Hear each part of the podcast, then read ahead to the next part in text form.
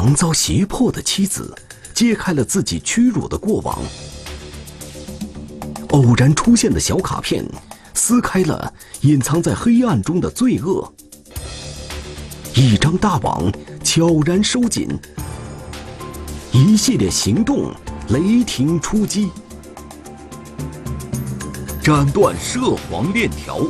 天网栏目即将播出。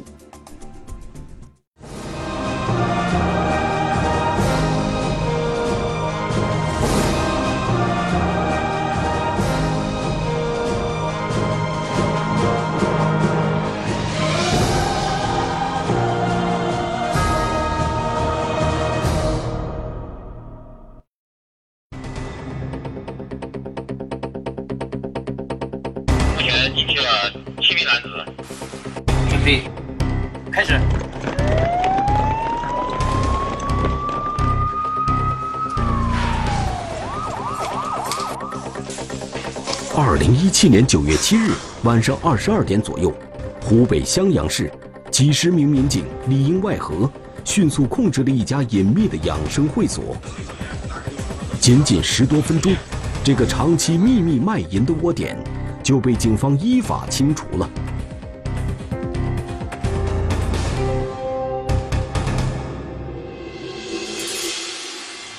二十三岁的小梅来自于湖北省南漳县，她一度最怕的就是警察，但今天却主动来到了公安局。我想报警抓周明他们，我可以把我所有的事告诉民警。小梅向警方举报了本地一个卖淫团伙的情况，这个团伙的组织者是一对母子，而她自己曾经就是被那个团伙控制了的。一名失足女，那是小梅最不愿回首的一段经历。二零一五年的冬天，二十一岁的懵懂少女小梅刚刚从老家来到襄阳市里打工。那天，小梅的朋友过生日，大家去酒吧庆祝。在一片晃动的灯影下，一位初次见面的陌生男子对小梅表达了爱意。他说他想跟我谈朋友，我以为只是那种谈的那种普通朋友。对于年轻女性来说，被人追求总是美好的。不谙世事的小梅带着一份好心情，随这位刚认识的追求者来到了一个地方。可是，进去后，她就感觉到了不妙。就是一个很小的屋子，里面有很多女孩儿，她们穿的衣服都是比较露的。我当时准备跑的。小梅意识到了危险，但为时已晚。这时，曾经对她表达爱意的追求者瞬间变了脸，他向管事的女老板周某邀功，并说小梅是自己带来的。可以留在周老板这里卖淫。我说我如果你们这样搞的话，我会举报你们的。他们说一个小丫头片子，他可能报警连手机都没有。小梅拒不服从，但女老板周某和他手下不肯善罢甘休。他打我，用巴掌，要么就是用用那种铁棍子。我身上到现在还有伤疤，嗯，实在受不了了。后来没有办法，我说我忍，我总总有一天我会报复他的。小梅就这样被逼迫，并开始了屈辱的生活。她一边观察店里的情况，一边寻找逃离的机会。三个月后，有客人带小梅外出去 KTV 唱歌，小梅抓住了这个机会。我跟他客人说：“我说，我说我不想干，能不能借我电话？我想给我父母打电话。”客人给我的钱，然后给我送到车站，然后给我买票，然后然后我回来了。连夜逃回老家的小梅，终于恢复了正常的生活。两年后，小梅结婚了，也怀孕了。她的丈夫阿力在二零一七年初时。先去襄阳开了一家小小的烧烤店。随后，来襄阳和丈夫团聚的小梅，突然发现，丈夫阿力所开的烧烤店旁边，竟然就是自己曾被迫卖淫的窝点。在婚前，小梅曾将自己被逼迫卖淫的经历告诉过丈夫，而丈夫并没有因此嫌弃小梅，小梅为此还十分感动。但此刻，小梅悲哀地发现，丈夫和隔壁女老板的儿子交往甚密，甚至明知道自己的妻子就是被那些人迫害的，也无动于衷。难受，不想见人，很想把自己关在一个很小的屋儿里。这样的日子又过了两个月，让小梅担心的事情终于发生了。她看到家里出现了一些招嫖卡片，并且阿丽每天都会带着卡片外出。自己的丈夫终究还是和那些人混在了一起。当她知道她老公又跟这个周某的团伙的混在一起，在从事这个事之后，她是非常恨恨这个周某的儿子陈某的，因为当初他陈某也威胁过她，也跟她。老公说过，不听话就要就要打，动手打他，就是。他要是闹出了什么事来，警察给他抓走了怎么办？但是管不住他，他不听我的。小梅一气之下回了老家。二零一七年五月，刚生下宝宝的小梅接到一个电话，电话里说丈夫阿力出事了。被人逼迫，少女不堪回首。挽救家庭，妻子挺身而出。紧张侦查，民警挖出隐蔽的非法链条。雷霆出击，警方又将如何将链条一一击碎？斩断涉黄链条，天网栏目正在播出。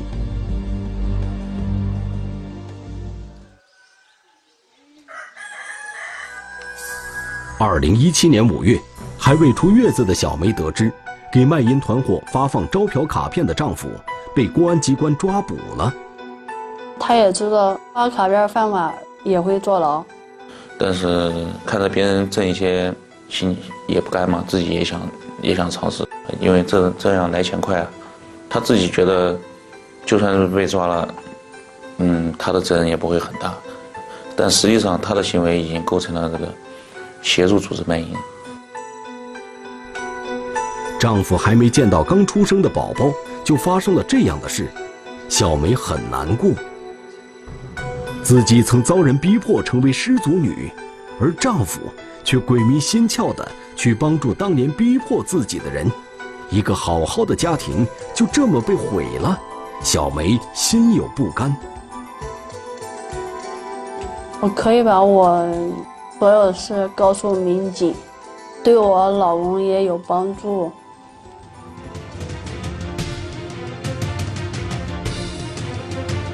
小梅所不知道的是，她所检举的周氏团伙，其实早已在警方的监控之下。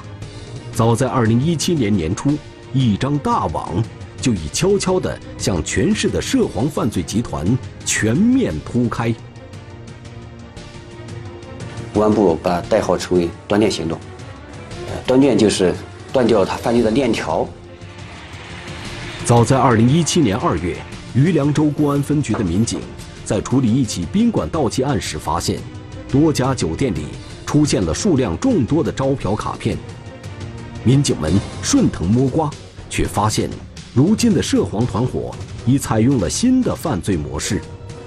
公安上称呼叫 “O2O” 模式的这种犯罪形式呢？那就是这个线上线下，线上呢就是通过一些媒介进行的提前的联络，提前的呃，然后再交易，最后在线下进行服务，啊，这种这个方式。民警发现，这种新型的犯罪模式使得涉黄犯罪更为隐蔽，而涉黄团伙在新媒介的掩护下，也更加肆意妄为。他就无孔不入，只要是有手机，只要是有网络，他都想把他的这个整个犯罪的这种广告要把它打出去。它的设计的层面就很，设计的范围就非常多、非常大，这样的话就影响很坏。二零一七年二月底，在襄阳市郊外一片空旷的场地，发生了群殴事件，两帮年轻人挥刀相向。侦破此案的民警从附近的监控录像里看到了他们斗殴的全过程。当晚二十点。有两辆车先后来到市郊区的一片无人地带，紧接着，分别从车上下来的几名年轻人拿出凶器，开始互相殴打，双方不惜以命相搏，整个过程持续了将近八分钟。他们为了争抢地盘，为了这个垄断这个宾馆，那么就会有这个大家都心虚滋事。引起警方重视的是。这起事件竟然是因为发放招嫖卡片所引起的。两个涉黄集团为了独占在一家宾馆的发卡权，不惜以命相搏。追求暴力，有时候伤及无辜，这个严重的影响了整个社会的这个安全和稳定。看来，一张小小的卡片背后隐藏着难以言说的利益和丑恶。襄阳公安果断出击，决定在全市范围内进行一次彻底的扫黄行动。我们市局举全局之力，成立了联合专案组，以余梁州公安分局为主侦单位，其他各警种、各部门密切配合，多警种合成作战，强力攻坚。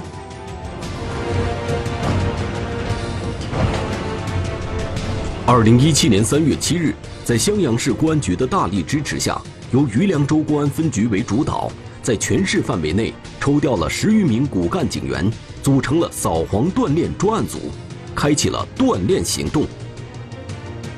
然而，这一次行动显然与以往不同。这个涉网犯罪，它能在这个地方存在，确实有它的隐蔽性，有它的复杂性。我们要根据这个犯罪的特点，咱们找出有针对性的打击方法。在前期过程中，我们进行了一个多月、将近两个月的这个秘密的调查摸排。要彻底断掉黄色链条，首先要搞清楚涉黄集团的每一个根信息链，以及他们的营运规律。专案组民警对涉黄团伙展开了侦查。我们民警自己用电话一扫，然后加入群聊之后，沟通了之后，嗯，这些幕后的这些这些组织者就会一道一道的互相联系之后，再有安排的人，直接把小姐送送到你送送到宾馆，直接上门服务。根据事先谈好的约见时间和地点，当晚二十二点，已埋伏多时的民警见到了前来上门服务的失足女。他们乘车前来，进入宾馆后，司机仍旧在酒店门外等候。他们固定的几辆车也都是嫌疑人他们小团伙里面的自己的车辆。他有专门的人用交通工具，呃，这个接送小姐，呃，整个城市到处跑，哪个地方有联系，然后他们就会赶过去。所以说呢，这是一个流动的窝点。接送失足女的司机很清楚这些女乘客去做什么。而他们一般会将车停在卖淫地点的附近，等待失足女完成交易后，司机会送他们回家，或者去下一个交易地点见下一位嫖客。司机呢，他是只挣这个，就是说运费的，他不会分分分到这些就是卖淫嫖娼的提成。但是他这种行为也是也是违法的，也是也是在协助这个组织进行这个卖淫活动。宾馆内，化妆侦查的民警故意和失足女寒暄，并从他们口中得知，业务都是由集团的组织者操控和安排的。失足女们在收取嫖资后，会返还给老板事先谈好的分成。经过连续多日的跟踪调查，专案组初步锁定了五个涉黄团伙的涉案嫌疑人，掌握了他们的人员分工以及营运规律。首先啊，这个他有组织者，组织者他有有的要招募小姐，然后要培训、接送、接招嫖的电话，要网络上预约联系、推送信息，还有呢收账，还有呢甚至就是啊也所谓的一些打手、保护的，还有呢他也有公关的，比方说宾馆，他要跟他们这个有联系，他不联系的话，宾馆不让他进去。所以说呢，它整个是一个链条。民警发现，这些犯罪团伙内部的各个成员分工明确，都具有职业化特点。发卡人小梅的丈夫阿力，每天下午四点都会骑电动车来到一家宾馆发放卡片。给他的好处是，一天是一百五，或者是生意好一点就是两百块钱一天，帮帮帮他发放这些小卡片。作为涉黄集团的联络人之一，阿丽也会在网络上与嫖客进行沟通，达成交易约定。之后，阿丽会将服务约定发送给集团组织者，由组织者安排失足女上门。整个犯罪链条中，卖淫团伙的组织者获利最多，手段也最为狠辣。通过我们侦查，他在一百四十九天的过程中，他的获利。也就达到九十六万，这个足以让这个组织者进行疯狂。有一些组织者，他为了控制这个这个小姐，他就提供了有毒品，涉毒。专案组还发现，因为网络化的犯罪特点，这些犯罪团伙的组织者们往往行踪难觅，难以锁定。摸排数月。非法团伙终被锁定，抵近侦查，卖淫窝点暗藏玄机。调查取证，办案民警发现更多秘密。雷霆出击，警方又能否将非法链条一举击穿？斩断涉黄链条，天网栏目正在播出。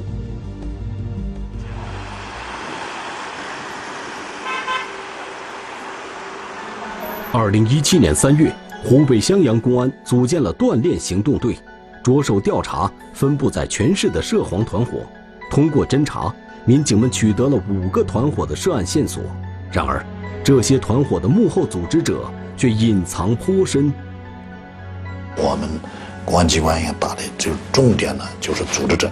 你不打掉他这个源头，他就觉得我这种行为，哎，没什么大事儿。这个都是属于是，呃，卖淫者和嫖娼者进行处理，就会产生他们更进一步的疯狂的去犯罪。专案组在秘密跟踪半个月之后，终于发现了一个现象：每天晚上都有失足女被送往市区北部一个临街的足浴店，而民警已跟踪多日的发卡人阿丽也每天必去那里。从远处看，那里灯光昏暗。人影摇动。一到晚上嘛，就里面会坐个坐个三三四个不等的，打扮的花枝招展的一些小姐。一般的明明眼人，现在从他门店过，一眼就能看出这个店到底是干什么的。民警暗访周边的居民，得知足浴店本是一处民宅，但原业主已将房子出租给了现在开足浴店的女老板周某。民警分析，这个店很可能是一个卖淫窝点。女老板周某和窝点的组织者是什么关系？民警决定进去探探虚实。我们有侦查员，就是化妆成就是一般的，走在他门口是吧？进去跟跟这个老板到一起简单的交流一下，我问一下，然后就能。看清楚它的里面的内部的一个结构。一进大门，民警就看到几位穿着暴露的失足女，而走廊东边有三个房间，尽管都是大门紧闭，但里面却传出了刺耳的声音。很明显都听得到，门不开，但是很清楚听得到，就是嗯，有小姐跟嫖客正在发生性行为的一些，嗯，一些声音和动静，所以说很明确，我们就能确定他这个窝点不仅是对外，嗯，输送小姐，嗯，并且自己店里面也是直接的从事这种，嗯，直接的嗯卖淫嫖娼的这种活动。民警看到大厅的前台里面坐着一位中年女人。她一边指挥手下招呼来客，一边不停地接打电话。侦查了一段时间之后，民警断定，这位中年女人就是周某本人。种种迹象表明，她就是这个窝点的组织者。化妆的侦查员进去沟通之后，很明显，她的年龄、相貌跟到这个说话的一些语气，我们就能初步的认定，就觉得这肯定是这个店里的老板。和组织者，因为是他在跟我们介绍，并且跟我们说有哪些服务项目和消费标准，并且我记得有有在他门店里面就是消费完的，消费完的嫖客出来，直接给的钱也是直接就是给了这个周某他收的钱。确定了周某的身份后，民警还在公安局的档案里看到了有关周某的记录。周某四十一岁，年轻时曾是一名失足女，有吸毒史，曾因吸毒被公安机关打击处理过。目前，他的团伙是由他和儿子陈某一起经营的。周某一般都是晚上都在就在店里面，嗯，来回的晃，但是他的小姐是不固定的，他小姐有店里面的小姐一般的不多，也就几个人在那儿。但是他每次都是电话、微信的这种遥控指挥的。民警还了解到，周某从失足女上升为团伙组织者，不仅自己长期吸食毒品，他还用毒品来要挟和控制手下的失足女。他手下的一些卖淫女，也是被他逼迫的，就是强迫他吸食了毒品，然后。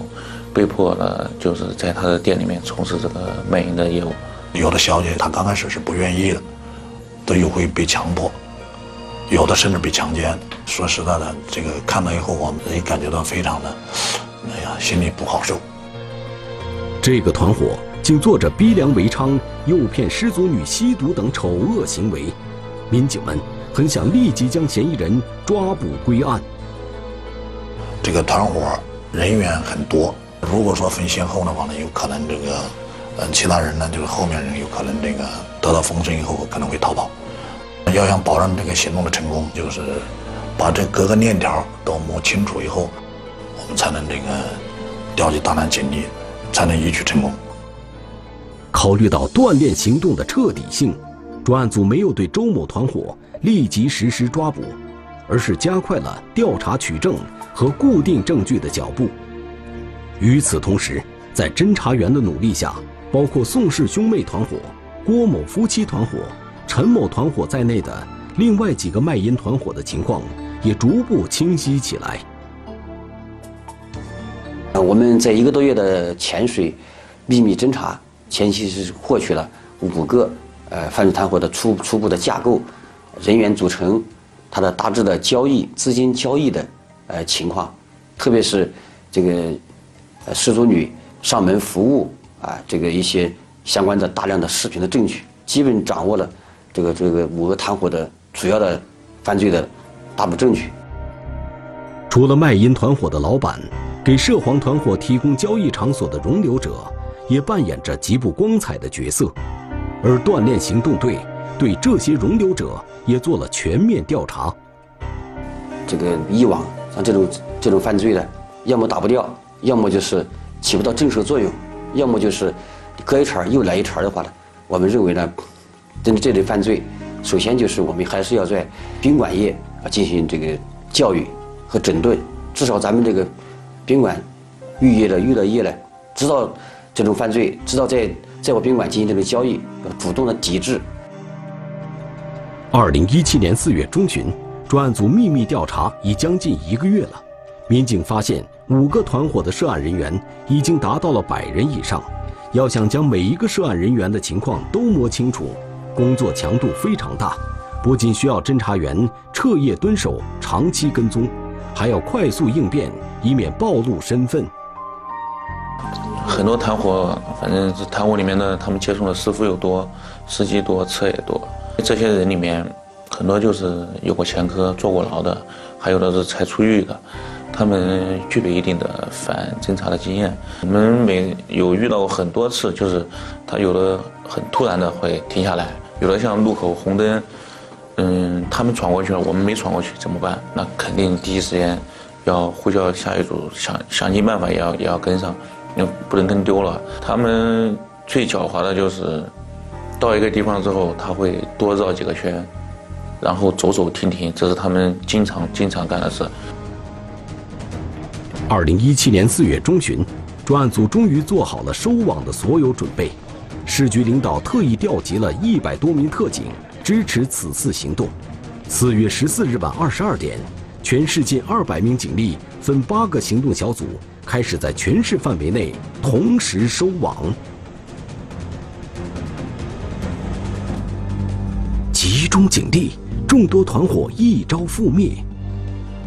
短兵相接，侦查员却遇到了新的难题：神秘会所，化妆深挖隐秘线索。雷霆出击，警方如何将非法链条一举击溃？斩断涉黄链条，天网栏目正在播出。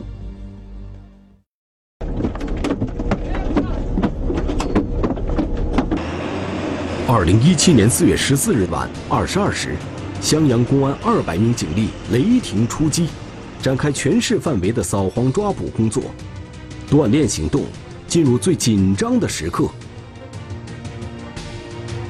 二十四小时之后。已锁定的五个涉黄团伙全部落网，此次行动共抓获涉案人员九十名，收缴车辆七台，查扣涉案现金六万元，成功斩断了涉黄团伙的人员链、资金链、技术链。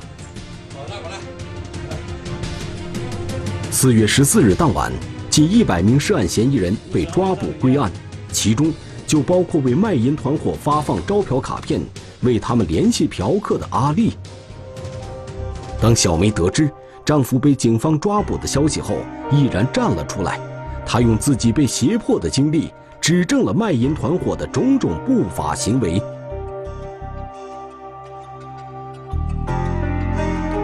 虽然有了小梅的指证，但在短兵相接的审讯中，民警们还是遇到了困难。周某，他到案之后，他是拒不承认的。我们有很多大量的这个直接的证据嘛，就直接摆在摆摆在他面前嘛。嗯，卖淫女包括其他的协助组织的这些这些人，都都能所有的矛矛头都都能指到他这儿来。尽管周某拒不承认犯罪事实，但专案组凭借着扎实充足的证据，使得像周某这样的组织者难逃法律的制裁。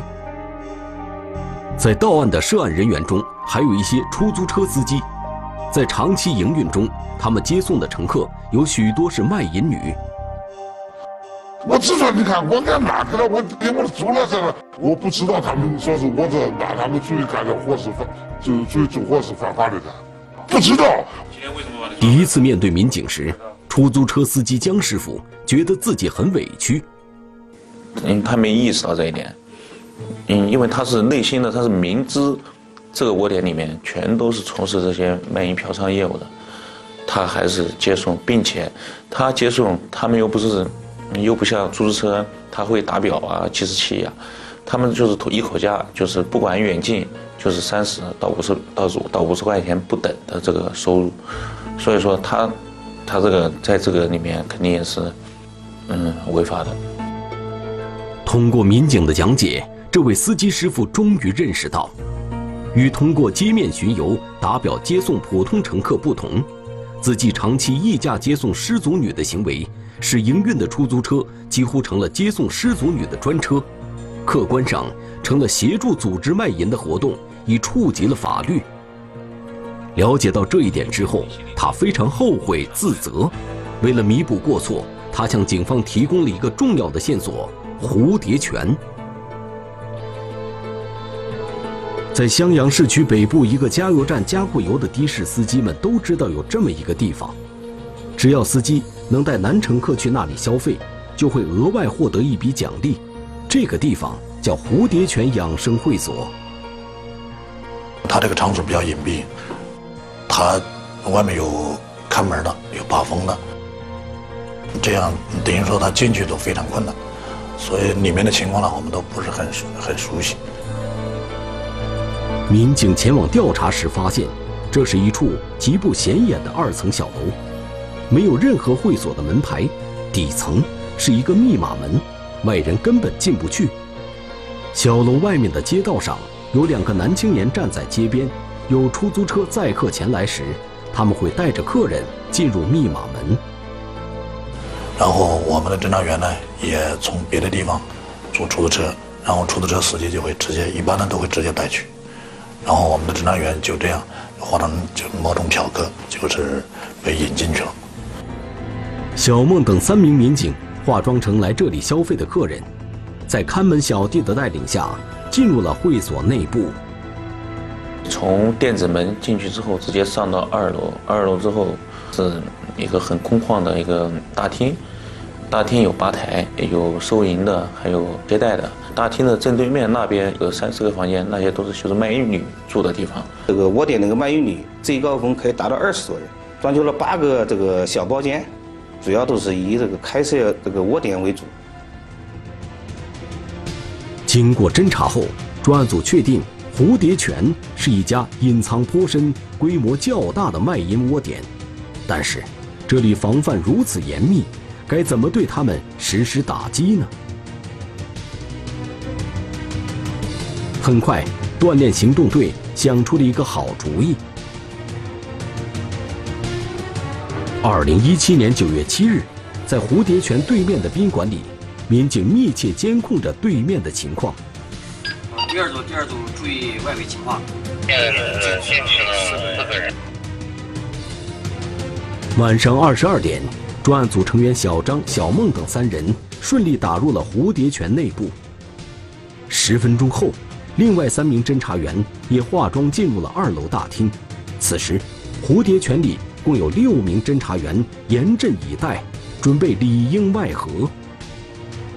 现在已经来了四辆的士，目前集齐了七名男子。把外围车抓捕，开始。二零一七年九月七日晚二十二点，锻炼行动队对蝴蝶泉的行动正式展开。外围。埋伏多时的十余名民警迅速冲至密码门下，很快就与里面负责接应的民警一起控制了局面。三十分钟后，抓捕行动圆满结束。此次行动共抓获涉案人员共三十人，这个襄阳市里最为隐秘的涉黄团伙被彻底清除。自二零一七年三月开始，鏖战八个月。襄阳公安共清除卖淫团伙十一个，抓获涉案成员二百六十三名，查处类似场所三十三家，缴获招嫖卡十八万张，车辆十五台，通讯设备八十三部。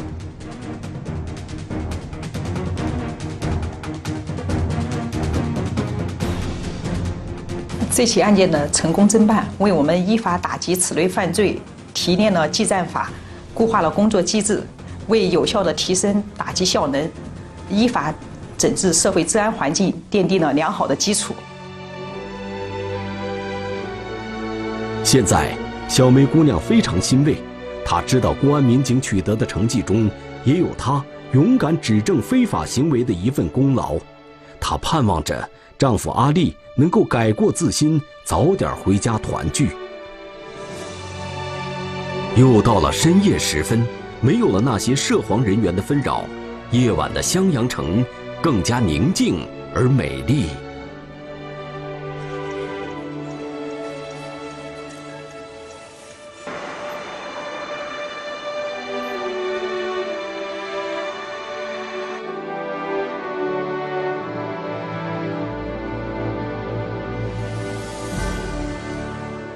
中华人民共和国公安部 A 级通缉令：郎爱平，男，一九八零年三月七日出生，户籍地甘肃省岷县岷阳镇苗泉新村一百四十号，身份证号码六二二四二九一九八零零三零七零零幺幺。该男子为重大盗抢骗犯罪在逃人员。公安机关希望社会各界和广大人民群众及时检举揭发违法犯罪活动，发现有关情况，请及时拨打幺幺零报警。闹市商铺接连被盗，神秘身影破坏路灯行窃，变装换车兜圈子，狡猾盗贼大摆迷魂阵。为作案，嫌疑人奔波二百公里。为破案，侦查员鏖战四十个昼夜。灯下贼影，天网栏目近期播出。